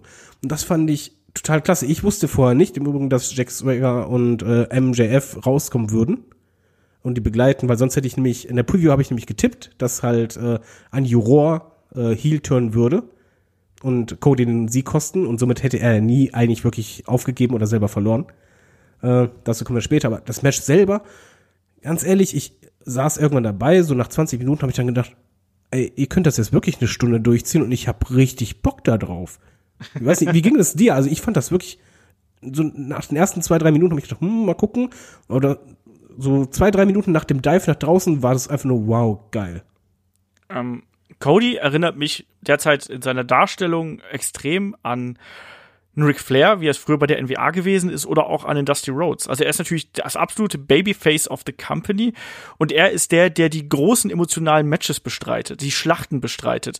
Das war, äh, das war ja schon bei, bei früheren Auftritten so, ähm, dass, dass da wirklich die Geschichten erzählt werden und das haben die beiden hier auch getan. Ähm, und deswegen hat mich das auch mitgenommen. Das war nicht das spektakulärste Match, was wir auf der Card gehabt haben, von der Move-Vielfalt, von der Move-Ausführung, aber das war das, was ganz viele Emotionen verkauft hat. Und deswegen mochte ich das eben auch. Und ich kann das total verstehen, dass du das richtig geil fandst. Ich fand's auch, äh, ich fand's auch super. Ich hatte zwischendurch auch so eine Phase, wo sie mich ein bisschen verloren haben. Aber es waren sehr viele äh, kleine Geschichten, die hier dieses Match besonders gemacht haben und die dafür gesorgt haben, dass äh, da auch gerade das Finish äh, so Sinn ergeben hat und dass du immer wieder in das Match, selbst wenn es ruhigere Phasen gehabt hat, dass du da wieder zurückgeholt worden bist. Du, sei, sei es nun, dass ähm, nicht nur, dass Cody Rhodes hier verletzt worden ist, sondern eben auch diese Tatsache, dass dann ja auch in Jericho immer wieder die Midsection, also den Rücken und die Rippen bearbeitet haben, was später ja dann auch in den äh, im Line Tamer hier ja, eine Cody Rhodes immer den Arm vom Jericho vor allen Dingen, genau. den finnischen Move und ich fand auch cool, als Hager eingegriffen hat, dass halt nicht jetzt einfach DQ oder sonst irgendwas ist, sondern einfach dieses, dieser Rauswurf aus der Halle. Dadurch hast du halt den Heel geschwächt. Ich fand das mit der Mutter von Cody, ehrlich gesagt, ich mag das eigentlich sonst nicht. Ich fand das super. Als sie halt Jericho eine Ohrfeige verpasst hat, okay. Aber dann kommt halt Cody, haut Jericho nieder und sie haut dann nochmal drauf. Ja. Und diese Kleinigkeit, ich weiß, das mag halt banal sein, war vielleicht auch nicht geplant, aber das hat halt sowas Persönliches und so äh, Privatsphäre Fähre oder so, ja, so Familie ist halt tabu. Und äh, auch anschließend, ja, Cody nimmt dann halt Mutter nochmal kurz in den Arm und dann direkt weiter und dieses, was ich mochte, dieses Verbissen, auch dieses Aufpumpen von, von Cody, das hat einfach super funktioniert. Es war, ich würde es so bezeichnen, es war ein Oldschool-Wrestling-Match. Aber ein verdammt gutes. Auch der Moment, als Cody zum Beispiel halt den äh, Dusty Elbow dran raushaut. Ja die Halle ist ja was geplatzt dabei, weil das einfach, es wirkte nicht deplatziert in dem Moment, sondern einfach der Typ war so sauer und hat einfach, der kämpft ja auch für seine Familie und für seinen Namen und da passte es in dem Moment. Ja, ich bin da vollkommen bei dir. Ich finde die Art und Weise, wie man gerade einen Cody Rhodes hier darstellt, ist eine krasse Abwechslung zu dem, was der Rest des Rosters irgendwie anbietet. Und dadurch macht das die Matches besonders und die stehen dadurch für sich da steckt so viel drin. Da ist jede zweite Aktion hat ist irgendeine Anspielung, hat irgendeine Geschichte. Ähm, und das mag ich eben, wenn ich mich irgendwo da wiederfinden kann. Ähm, deswegen kann ich das vollkommen nachvollziehen, dass dir das hier gefallen hat. Ich fand die Dramaturgie, die hier vorgeherrscht hat, fand ich auch klasse. Ich fand es nicht auf einem Niveau beispielsweise mit äh, Cody gegen äh, Dustin damals. Das war es nicht ganz, ähm, aber trotzdem die Emotionalität war da. Du hast diese Notwendigkeit äh, gespürt, du hast diesen Willen von Cody gespürt, dass er hier gewinnen möchte, weil es seine einzige Chance ist. Auch als ein Jericho dann ja ähm, äh, die, die harten Aktionen durchgesetzt hat und seine, seine Trademarks durchge durchgeführt hat, ne, den, den Codebreaker zum Beispiel. Ähm, da, du hast ja gewusst, so nein, Cody wird jetzt hier nicht aufgeben und dann kriegt er die Schulter hoch und du freust dich darüber, weil du einfach so in dem Match drin bist. Also man hat hier die Stipulation und die Charaktere hat man hier erstklassig verkauft und eben auch noch alles, was drumherum irgendwie da ist, hat man mit eingebunden. Ich fand zum Beispiel auch super, dass ein Jericho einen Dean Malenko ja. angegriffen hat und diesen Verweis quasi auf die WCW-Zeit damit gemacht hat. Die Sache mit der Mutter hast du schon angesprochen. Ich finde es auch witzig beispielsweise, dass äh, Jake Hager aktuell, wann immer er eingreift, den Gegnern einfach erstmal in die Nüsse tritt. Weil das ist das, was er bei Bellator zuletzt gemacht hat und dafür hat er sein Match verloren. Aber man nimmt das auf und sagt, hey, klar hat er dadurch verloren, bei uns aber als der böse fiese Typ, da kann er das machen. Da darf er dem Dustin Rose erstmal in die in die äh, in die Nüsse treten und er darf auch im MJF in die Nüsse treten, weil ne? Ich, ich glaube allgemein ist das so ein Match gewesen. Also erstmal hat, hat man die Defizite von Jericho super verdeckt. Also ich habe ja. die in diesem Match nicht gesehen und ähm, was halt das Match vielleicht auch auszeichnet oder vielleicht fanden wir beide es auch so cool, weil du wirst als Wrestling-Fan, als jahrelanger Wrestling-Fan belohnt für dein Hintergrundwissen. Ja. Weil du halt diese ganzen Anspielungen verstehst. Für andere wirkt es halt so, okay, äh, Jericho legt sich halt einfach gerade mit dem Juror an. Aber du als jahrelanger Fan weißt, warte mal, da war doch mal was. Und die Kommentatoren haben das dann auch mit eingebaut. Und ja, ich fand das klasse. Ich fand auch super cool, dass halt nicht nur ähm, was weiß ich, ein Finger vor Leglock angesetzt wird und dann kommt als, als äh, anderer, als Gegenpart quasi. Es gab immer Gegenparts. Der eine greift halt die Midsection an, der andere die ganze Zeit den Arm und dann halt äh, Wars of Jericho erstmal die normale, ja. dann ein bisschen heftigere und dann die ganz krasse, wo der gegen den Kopf tritt. Und das gegen den Kopf treten. So, und jetzt muss ich mal was sagen. Also das Finish war halt das, dass MJF irgendwann das Handtuch wirft. Ja. Hat man schon tausendmal gesehen. Aber in dem Moment, und ich gucke halt gerne MMA, war das einfach so, dass ich gesagt habe, das ist logisch, weil diese Tritte an den Kopf, die waren so heftig und äh, Cody hat sich halt nicht gewehrt. Und eigentlich, wenn ein Gegner sich nicht wehren kann, wirft man das Handtuch. Und deswegen hat es für mich so gut gepasst, weil es halt eben nicht von wegen so, oh mein Gott, was für ein Booking, sondern einfach, ja, das, das versteht jeder Mensch, dass man da das Handtuch wirft, weil guck mal, der bewegt sich noch nicht was mehr. Ja, aber da werfe ich jetzt auch ein bisschen Kritik ein. Ich finde, das hat man uns als Fernsehzuschauer nicht gut genug verkauft. Ich finde, da hätte Ja. man mehr auf das Gesicht von MJF zoomen müssen, dann rüberschneiden, vielleicht zum Gesicht von, von Cody oder sonst irgendwas. Man hätte mehr mit Nahaufnahmen äh, agieren müssen. Man hatte relativ lang MJF hätte auch auf den, Entschuldigung, MJF hätte auf den Ring steigen müssen. Er hätte Ja. hochkommen müssen. Er war nämlich unten, das war schlecht. Ja, also mir hat da so ein bisschen diese, diese Panik, diese Angst und diese, oh mein Gott, mein, mein bester Freund, der wird hier gerade verletzt und der, ne, ich muss dem helfen irgendwie, ich kann nicht anders. Mir hat diese Zerrissenheit gefehlt in dem Augenblick. Ich meine, klar, wir wissen, dass es keine Zerrissenheit war, weil das, ne, wie es dann ja weiterging, erklären wir gleich auch noch. Aber das hat mir so ein bisschen in der Darstellung gefehlt. Deswegen hat sich dieses Finish für mich ein bisschen flacher angefühlt als das, was der Rest des Matches versprochen hat. Und das hat mich so ein bisschen rausgebracht. Ähm, fand ich ein bisschen schade, sag ich, sag ich dir ganz ehrlich. Das Nee, ich kann's verstehen. Ich hätte auch, ich habe ja die ganze Zeit gedacht, jetzt steig bitte nach oben aufs Seil und dann diskutier irgendwie oder sonst was. Und am besten Jericho sagt von wegen, ja, wirf doch, wirf doch oder so. Und dann tritt der am besten doch mal auf den Kopf. Irgendwie sowas. Dass du Ja. halt wirklich so das Gefühl hast, oh, der wird gerade zum Äußersten gebracht und eigentlich will er es nicht, aber er muss es halt einfach machen, um seinen besten Freund zu schützen. genau, dass Jericho ihn dann anbrüllt, irgendwie, ich werde ihn umbringen, ich werde ihn umbringen oder sonst irgendwas. Ja, genau, ich meine, die Tritte am Kopf war ja heftig. Wenn du das zeitgleich so verkaufst, dass du im Kamerawinkel MJF hast am besten und Jericho schaut ihn noch an, das. Ja, das wäre wär halt quasi perfekt gewesen. Aber äh, sagen wir, die Idee dahinter, also generell, dass es halt diesen Wurf gab, den kann ich halt nachvollziehen, weil diese Tritte in, im, in der Wars of Jericho, das war halt schon, uff, das, das sah schon böse aus. ja, bin ich, bin ich komplett bei dir. Ja, und was, was danach kam, äh, erstmal muss man sagen, Cody wurde halt dadurch, ich habe halt so getippt, ich hau mir jetzt selber auf die Schulter, Moment. Ähm, weil es, man hat einfach den klugen Weg, man ist den klugen Weg gegangen. Cody hat eigentlich, kann kann zumindest sich darauf beruhen, ich habe nie aufgegeben. Also kann ich ja noch mal eine Chance kriegen, irgendwann einmal oder sonst was. Äh, weil man hat, hat ja quasi die Niederlage über seinen Kopf hinweg entschieden. Okay, man hat diesen Kniff, den hat man im, im Hintergrund. Und dann kam es halt zu dem Heel-Turn, der mal ehrlich, wir alle wussten ja, irgendwann gibt's diesen Heel-Turn. Ja. Und der wird funktionieren. Und holy shit, hat der gut funktioniert. Auch wenn du Ja. den hast kommen sehen, es hat einfach funktioniert. Ja, da flogen dann auch mal die Bierbecher in Richtung MJF. Es gab ja dann im Ring noch den, ja, man hat erstmal das Gefühl gehabt, dass MJF sich so ein bisschen entschuldigen möchte und ja, ne, ich musste irgendwas tun und sich irgendwie rechtfertigen wollte. Ja, der sagt auch tausendmal, I'm sorry, I'm sorry, Mann. Genau, es sollte dann die Versöhnung geben und in der Versöhnung gab es dann eben den, äh, den tiefen Tritt gegen äh, Cody und einen fies lächelnden MJF. Und die Crowd hat's auch gefressen. Die haben ja geboot bis zum geht nicht mehr. Denn MJF darf jetzt wieder der arrogante Arschloch-Heel sein, der Nummer ist. Und es ist ja auch aus seiner Perspektive ein total cleverer Move, weil er hat dadurch dafür gesorgt, dass auf seinem Weg zum Championship ist einer der Top-Contender aktuell nicht mehr da.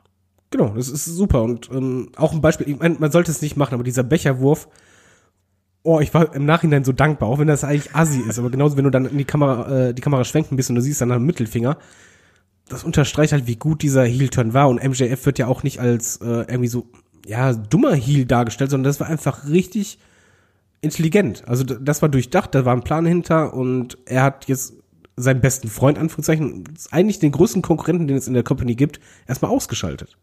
Das ist super. Also ich, ich finde es wirklich toll. Bin da sehr zufrieden mit. Ja, ähm, ich fand das auch echt gut. Ich habe auch gelesen, dass der Fan übrigens der Halle verwiesen wurde danach. Ja, das hast du noch gesehen. Du hast noch gesehen, dass zwei, Kam äh, zwei Security-Leute kamen zu den beiden Typen hin Ja. und haben die dann direkt schon gepackt und da gab es wohl schon Rangelei und so, aber ganz ehrlich, ich glaube, wenn AEW klug ist, hauen die diese Sequenz in irgendeine Vi- Vignette rein, wie der halt getroffen wird, weil ich dachte da in dem Moment, du wahrscheinlich auch kurz so äh, NWO Heel Turn. Ja, das ist auf jeden Fall klar. Das gehört ja irgendwie so ein bisschen mit dazu. Also ich fand auch, ich fand das Match fand ich äh, sehr, sehr gut. Das hat mich sehr gut unterhalten. Die Geschichte hinter dem Match war super. Die kleinen Geschichten in dem Match waren klasse. Und der Angle, der dann zum Schluss eben hier noch zu dem Finish geführt hat, der war auch gut. Das ist für mich ein Cliffhanger. Ich möchte wissen, wie das jetzt Ja. weitergeht. Ich will jetzt wissen, wie das bei Dynamite sich jetzt entfaltet und was MJF zu seinen Taten, why MJF, why, ähm, was er dazu sagt und was Cody dazu sagt und was Eben, du hast ja jetzt Cody immer weiter nochmal als, als Top-Face, das halt sich eigentlich rächen muss. Ja. Und das ist natürlich auch sowas, was ja gerade jetzt, das war die letzte Show des Jahres, ähm, wir gehen jetzt ins nächste Jahr, die müssen jetzt erstmal eine Geschichte haben, mit denen sie Dynamite füllen können. Das ist auf jeden Fall einer von den Storyfäden, die sie jetzt super aufgreifen können. Du hast Cody zugleich aus dem äh, Title Picture erstmal raus, der wird jetzt ein, ein Programm mit MJF starten Und ein Chris Jericho ist dadurch natürlich offen für neue Herausforderer, vielleicht auch für mehrere auf einmal. Insofern alles richtig gemacht, weil ich bin neugierig darauf, wie es weitergeht und das ist das Wichtigste eigentlich. Ja, man muss, muss immer generell äh, Hut ziehen, weil die Cody-Matches, die es bislang gab bei Pay-Per-Views, das war halt wirklich immer ja mit einem großen Cliffhanger und die großen Emotionen. Ja, genau das. Und deswegen macht mir der Typ momentan auch unglaublich viel Spaß.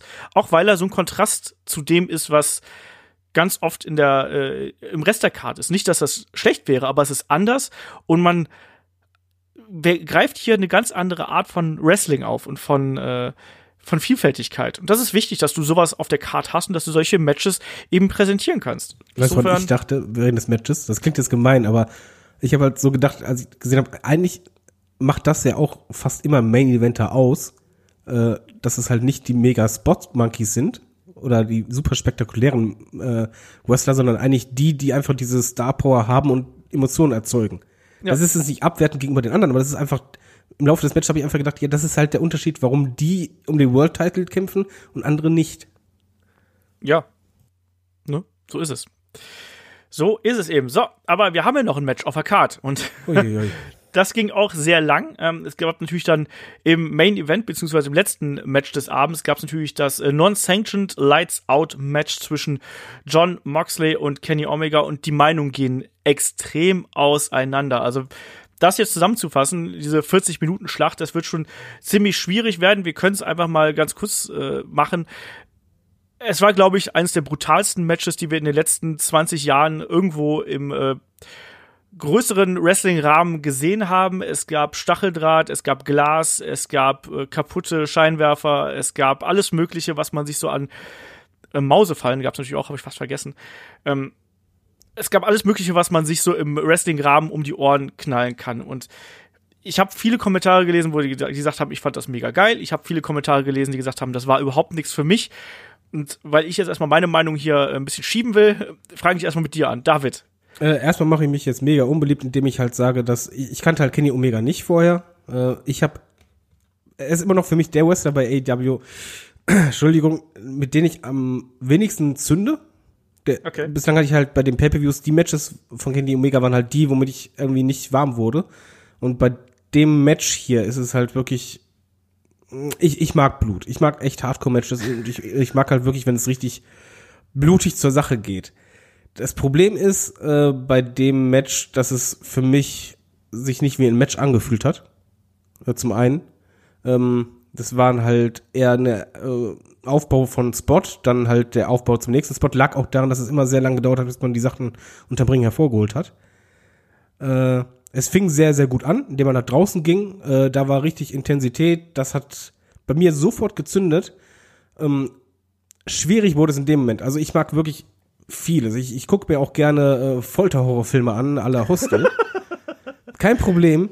Beim Wrestling habe ich nur einfach ein Problem damit, nicht was eingesetzt wird, sondern vielleicht wie. Und in dem Moment, wenn halt eine Glasscherbe genommen wird, eine einzelne, und als äh, Schneidewerkzeug genommen wird, oder halt ein Eispickel genommen wird, was für mich halt einfach was mit Tötung zu tun hat, ja. äh, symbolisiert. Genauso wie halt, wenn jemand gehangen wird und die Luft ja. abgeschnürt wird, das sind halt äh, so Bilder, die ich beim Wrestling nicht sehen möchte oder wo ich einfach merkte, ich weiß, ihr geht da gerade echt ab und habt euren Spaß. Ich weiß auch, dass euch nichts passieren kann, aber irgendwie kann ich das jetzt gerade nicht abfeiern. Und so sehr ich halt Blut und Hardcore-Matches liebe und auch Stacheldraht, oh Gott, ich liebe Stacheldraht in Matches. das ging mir in Wir schneiden das einfach demnächst irgendwie so alles zusammen. Ich liebe Blut, ich liebe Stacheldraht. Ja, das können wir gerne machen. Habe ich kein Problem damit, ich stehe dazu.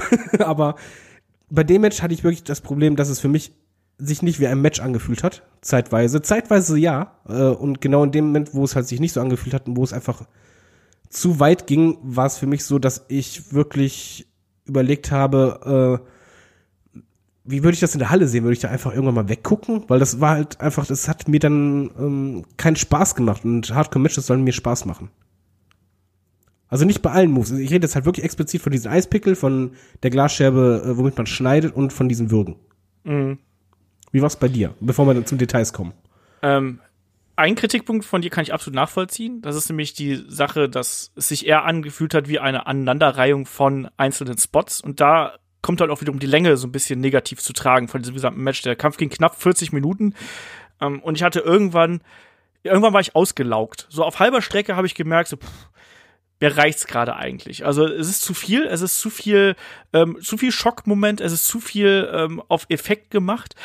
Ähm, und auch da hast du gerade vollkommen recht gehabt, das war auch einer meiner Kritikpunkte, dieser Aufbau hat zu lang gedauert. Ich verstehe nicht, warum man nicht im Vorfeld beispielsweise einen Teil der Gegenstände schon außerhalb des Rings drapiert hat. Ja. Damit die Jungs nicht immer da drunter äh, krabbeln müssen und irgendwelche Kram rausholen müssen. Ähm, dieser Effekt, dieses, oh, was holt er jetzt da raus, der nutzt sich halt beim zweiten, dritten Mal irgendwann ab. Zumal, wenn und, er dann hervorkommt, nichts in der Hand hat und merkt, oh, er muss auf eine andere Seite vom Ring gehen. ja, das kommt noch irgendwo mit dazu, natürlich. Ähm, das kann ich total nachvollziehen. Ähm, ich bin mir bei diesem Match total unsicher. Also ich, ich hab, am Anfang war ich auch, war ich auch drin. Irgendwann hat's mich dann aber auch einfach ein bisschen verloren, weil es mir dann ein bisschen zu viel gewesen ist. Ich kann die Faszination solcher Gewaltexzesse kann ich total nachvollziehen, weil es natürlich eine Art von Wrestling ist, für die gibt's eindeutig ein Publikum. Ich kenne viele Leute, die da Spaß dran haben.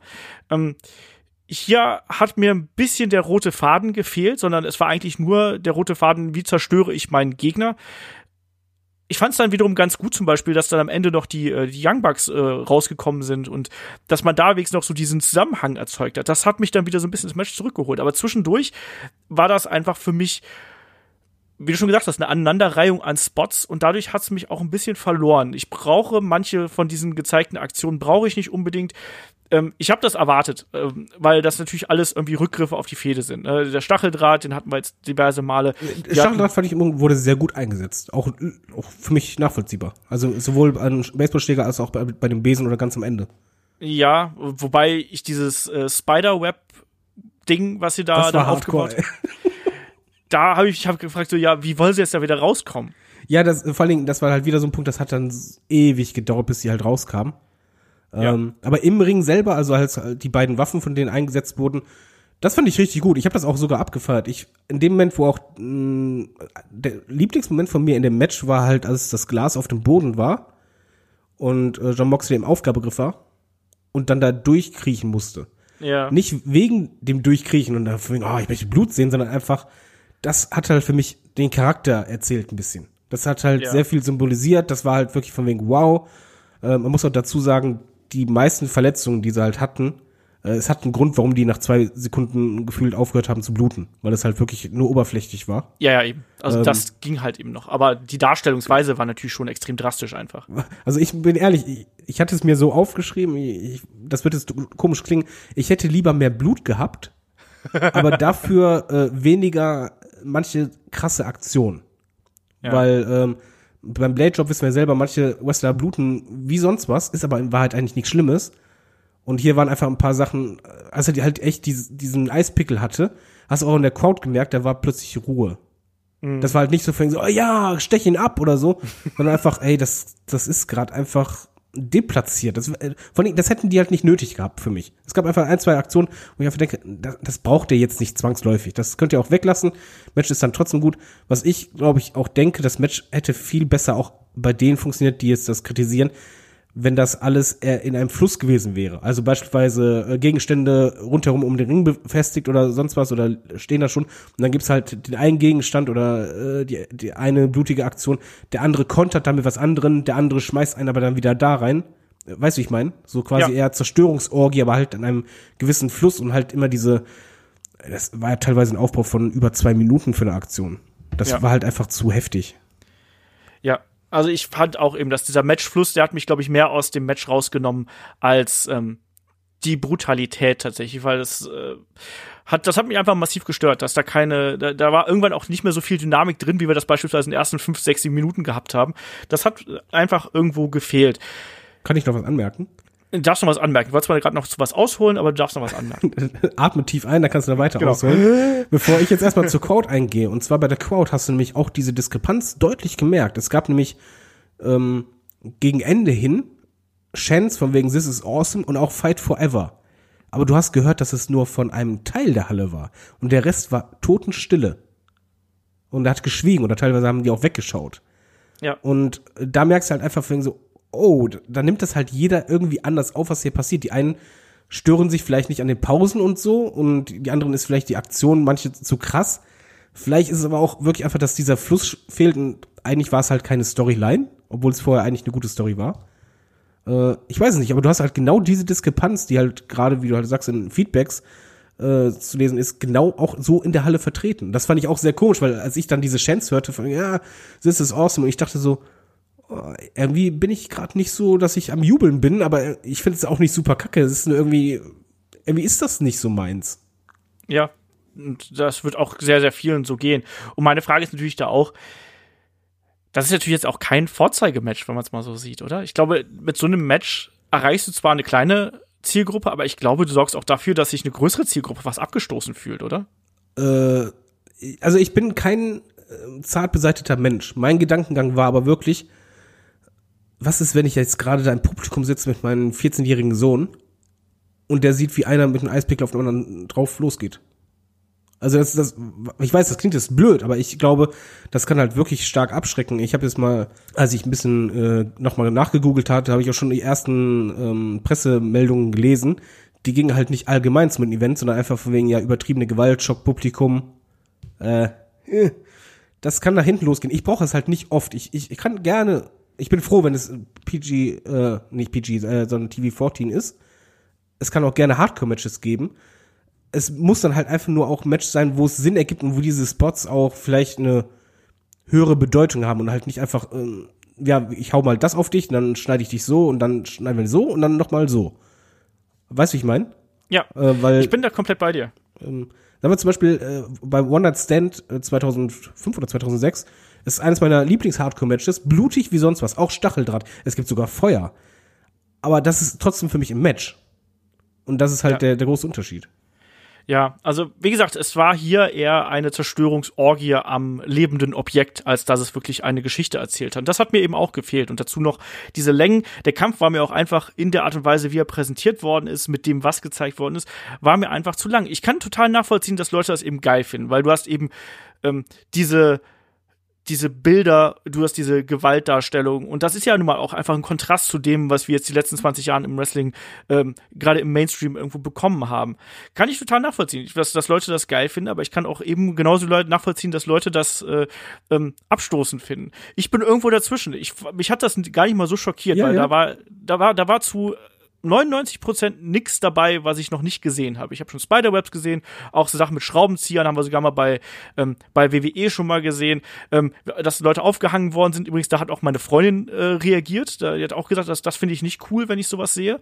Die hat neben mir auf der Couch gesessen und hat sich das mit angeguckt. Du hast auch ähm, im Publikum äh, einen gehört, der reingerufen hat von, ey, du siehst ja, dass er gerade keine Luft kriegt. Ja. Deswegen, das ist halt nicht so, das ist, das ist aber auch nichts Neues. Und deswegen, also so schockiert hat mich das nicht. Ich weiß nur nicht, ob das so hilfreich ist, wenn du ähm, äh, mit sowas quasi einen großen Pay-per-View zu beenden und ob du nicht einfach da vielleicht den Schockeffekt als zu positiv für deine eigene Company irgendwie siehst. Ich finde das, ich finde das schwierig. Ich kann nachvollziehen, dass Leute das mögen. Ähm, es war halt nicht zwingend notwendig, sagen wir mal einfach so. Du hättest halt auch die Hälfte der Sachen rausnehmen können, ein bisschen mehr äh, Flow drin und dann hast du sogar ein gutes Hardcore-Match, wo halt wahrscheinlich alle Attitude-Fans von damals sagen, ey, richtig cool, mal wieder Hardcore-Match. Äh, das war schwierig. Immer der heftigste Bump, der, der allerheftigste, war nicht mit Stacheldraht oder sonst was, sondern am Ende, wo die Ringmatte weg war. Und ja. äh, Kenny Omega mal sowas von auf die Bretter landet und das sah so übel aus, aber in dem Moment habe ich es gefeiert. Ich gebe halt so, das war einfach, sobald diese, äh, dieser Holzboden da war, die Moves da drauf, das war halt für mich wieder Match. Ja, und das war auch wieder der Moment, wo ich gesagt habe, ja, das, das ist cool. Und das, es muss nicht diese, ähm, es müssen nicht diese krassen Effektverstärker sein, um Brutalität darzustellen, sondern manchmal sind eben dann dieses Bild, wo, wie du schon gesagt hast, ne, wo, wo Kenny Omega den Phoenix Splash zeigt, auf, die, auf, den, auf den harten Holzboden da landet, das war für mich viel, viel effektvoller als äh, jeder zweite Schlag mit dem Barbed Wire Bett ähm, oder äh, das Glas oder sonst irgendwas.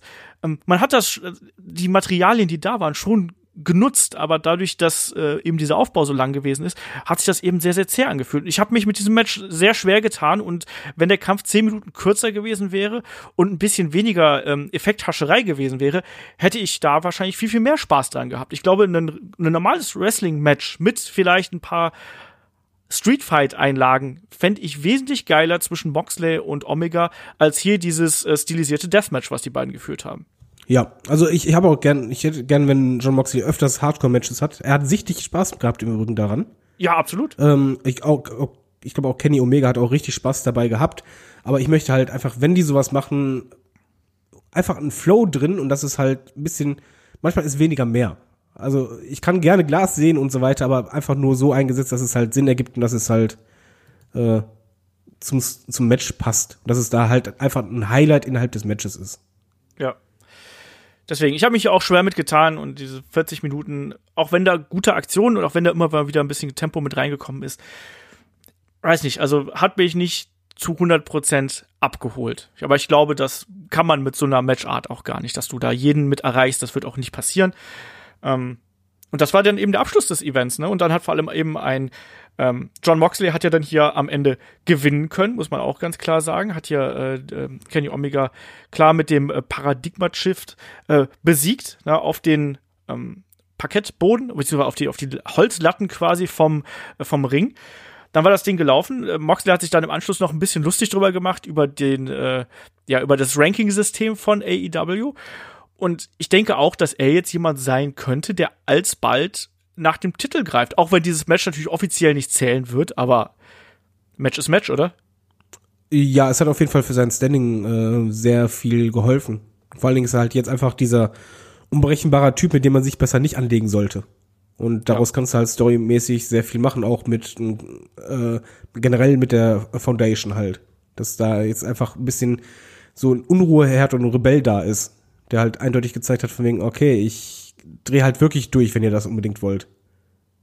Ja. So ist es. Das denke ich eben auch, dass er jetzt einfach da als äh, Unruhefaktor quasi durch äh, AEW Dynamite geistern wird. Und ich denke aber auch, dass wir ihn da in äh, den World Title Regionen früher oder später sehen werden. Und mit der neuen Persönlichkeit, die hier an den Tag liegt, mit auch mit der Intensität, bin ich mal gespannt, ob das äh, interessant wird. Noch einen letzten Einwurf ich bin kein riesen Dean Ambrose-Fan gewesen bei WWE, einfach weil ich die Matches nicht gut fand. Was du aber hier merkst, das ist, als wenn du da eine andere Person siehst von der Motivation her. Weil ja. der hat so viel Bock gehabt und auch einfach mit der Crowd gespielt und das war halt einfach, du hast halt gemerkt, dass er halt einfach Lust hat zu unterhalten. Und äh, das wirkt sich sehr positiv auf jemanden aus. Also das ist halt gerade ein super Beispiel dafür. Ja, sehe ich äh, auch komplett so. Also er ist ja auch wirklich da on fire und du merkst, dass er wieder seine Lust am Wrestling wieder gewonnen hat und, äh, und da auch alles wirklich in die Waagschale wirft. Aber jetzt lass mal hier zum Fazit von diesem Event kommen. Äh, wir haben die Bananenwertung, 1 bis 8 Bananen. Wie siehst du AEWs Full Gear? Es ist schwierig zu bezeichnen, weil es gab halt, okay, Kickoff-Show-Match war jetzt wirklich nicht doll, aber jetzt eine Main Cut war jetzt kein Match, wo ich sage, oh, das war nicht gut. Das war einfach nicht gut. Das es gab halt welche, die waren belanglos, andere, die haben nicht funktioniert wegen der Crowd oder halt vom Booking her. Es war halt ein Pay-Per-View, wo ich sagen würde, da war bei fast jedem Match irgendwas nicht perfekt oder irgendwie ein Störfaktor. Und Bananenwertung würde ich wahrscheinlich sagen, acht ist Maximum, also bin ich gerade so bei sechs. Bananenwertung bin ich bei dir, irgendwo fünfeinhalb, sechs rum, irgendwo wahrscheinlich eher sechs vom Bauchgefühl her mir fällt es auch schwer, diesen Event zu, zu kategorisieren irgendwo. Also da war einiges dabei, was mir sehr gut gefallen hat. Ähm, Main Event kann ich gar nicht in Bananenwertungen fassen. Nee, das geht nicht. Da, das weiß ich nicht genau, wie ich das, wie ich das einordnen soll. Ähm, manche Matches haben mich überrascht, also allen voran das, äh, das Damen-Championship-Match, was mir überraschend viel mehr Spaß gemacht hat, als ich eigentlich erwartet habe. Schwierig, aber ich glaube, so mit sechs Bananen können wir ganz gut irgendwie hier aus dem Podcast rausgehen. Ich finde, das war ein guter Event. Ich finde aber nicht, dass es ein herausragender Event gewesen ist. Ich glaube, ja. darauf können wir uns einigen. Ja, oder? das haut hin. Also man ist halt nicht traurig, wenn man es gesehen hat. Man, man kann es auch jedem empfehlen, von wegen, hast du Bock? Ja, klar, dann guckst du ja ruhig an. Aber es ist halt nicht so von wegen, Massi musste unbedingt das ganze Ding gesehen haben. Also äh, ich glaube, da geht einfach mehr, aber ich möchte da wirklich noch ein bisschen einwerfen ein Pay-per-View steht und fällt auch bei WWE ein bisschen auch mit der Crowd. Und ich fand die Crowd äh, an dem Abend nicht unbedingt die beste. Ja, das stimmt. Und auch wieder mit dem Zeitmanagement. Ich bleib ja. auch dabei, dass diesem Event 20 Minuten, halbe Stunde weniger Zeit besser zu Gesicht gestanden hätte, als diese äh, drei Stunden 40, die wir jetzt am Ende gehabt haben. Ja, ich hoffe, die pendeln sich auch in Zukunft bei drei Stunden ein. Also das, das sollte eigentlich, äh, vielleicht ist auch das Feedback so von den Fans, weil ich glaube schon, dass das eine äh, dadurch, dass sie halt sehr viel in Social Media auch unterwegs sind und halt zu der Generation gehören, dass sie vielleicht auf das Feedback achten. Ich glaube schon, dass da nicht nur wir alten Säcke sagen, äh, das war ein bisschen zu lang, sondern dass die vielleicht wirklich merken, ey, drei Stunden ist eigentlich ideal. Ja, also wir hatten ja schon andere Events gehabt, auch von AEW, wo man gemerkt hat, dass die Matches ein bisschen zu lang gegangen sind. Hier hat man das eben auch wieder gemerkt. Also im Main Event habe ich gemerkt, dass, dass, dass man mich so ein bisschen verliert. Auch bei anderen Matches hat man gemerkt, da haben sie sich ein bisschen viel Zeit gelassen. Also man hätte da durchaus ein bisschen was einsparen können und ähnlich wie wir es jetzt auch im Hauptkampf gesagt haben. Also manchmal ist weniger eben auch mehr und ähm, es müssen nicht irgendwie vier Matches auf der Karte jenseits der 20 Minuten sein. Meiner Meinung nach. Also da, nee. da dürfen auch ruhig mal äh, zehn Minuten, es dürfen auch ruhig mal acht Minuten Matches irgendwo dazwischen sein. Ich brauche keine, Entschuldigung, aber ich brauche keine, das ist Extrembeispiel, zwei Matches, die 30 Minuten gehen. Oder über 30 ja. Minuten. Das ist schon halt extrem. Ja, aber es ist eben ein Stilmittel, was äh, AEW offensichtlich auch gerne verwendet, um den entsprechenden Leuten genug Zeit zu geben und entsprechend die Bühne zu geben. Kann man so machen man muss, ich bin mal gespannt, ob man, ob das sich irgendwann wieder ändern wird und ob man da vielleicht auch wieder ein bisschen zurückgehen wird. Ich fand, das war jetzt ein bisschen viel. Das Zeitmanagement haben wir in den letzten Events schon angesprochen. Ich glaube, die müssen sich auch noch einpendeln. Ja. Ich glaube, das kann noch ein bisschen dauern. Also ich weiß nicht, ob das jetzt die finale Länge ist, wo wir uns jetzt immer dann damit rechnen müssen, auch bei den äh, äh, Weeklies. Ähm, ich glaube, die testen da noch aus oder müssten das auch einfach, weil manchmal gibt's gerade in so unwichtigen Matches oder du brauchst halt einfach auf der Karte, reden wir ja öfters von, auch mal so Pausen-Matches, wo du einfach mal nicht involviert bist oder wo du halt vielleicht mal aufs Klo gehen kannst oder so, wo es halt nicht so weh tut wo du auch einfach wieder ein bisschen Kraft genau. äh, schöpfen kannst, quasi, damit du da beim nächsten Mal wieder dabei bist. Das ist ja auch gar nichts Schlimmes eigentlich. Also, das, da, so muss eine, eine, eine Card kann nicht immer Vollgas geben, weil danach bist du irgendwann im Main Event verlierst du dann irgendwann die Aufmerksamkeit und das ist eben dann auch nicht gerade der Vorteil. Aber sei es drum, ich bin gespannt, wie sich äh, AEW in den nächsten Wochen und Monaten äh, entwickelt. Das wird auf jeden Fall eine interessante Sache sein und wir werden das hier natürlich auch weiterhin äh, verfolgen. Ähm, nächste Ausgabe kommt dann äh, am kommenden Wochenende natürlich und da sprechen wir dann ähm, über WWE und machen so ein bisschen ein Beziehungsfazit, weil wir haben den Themenvorschlag bekommen, sprecht doch mal darüber, wieso mag man WWE eigentlich? Und wir weiten das vielleicht auch so ein bisschen aus, wieso mögen wir eigentlich Wrestling, aber WWE im Allgemeinen. Und äh, da werden dann Kai und der David auch wieder zugegen sein. Jawohl. Bin gespannt, was dabei rauskommt. Die Elite. Die Elite, so sieht's aus. Und zwischendurch hauen wir wahrscheinlich auch noch ein Gastspiel raus, so wie es aussieht. Also von daher freut euch drauf, äh, bleibt hier bei uns am Ball. Ähm, wenn ihr mögt, äh, unterstützt uns natürlich auf Patreon und Steady oder ähm, lasst auch gerne bei iTunes zum Beispiel eine Bewertung da oder abonniert uns bei Spotify oder bei YouTube. Ihr wisst, wie ihr uns erreichen könnt. In dem Sinne sage ich Dankeschön, David, dass du dir hier den Sonntagnachmittag mit mir um die Ohren gehauen hast. Mhm. Blutige Grüße wieder, ne? ja, genau. Und äh, ein blutiges Steak dann vielleicht heute zum äh, Sonntagabend oder so. Oh, das wäre schön. Ohne, ohne Glassterben. Ja, genau. Ähm, in dem Sinne, ähm, schöne Woche und bis zum nächsten Mal. Macht's gut. Tschüss. Tschüss.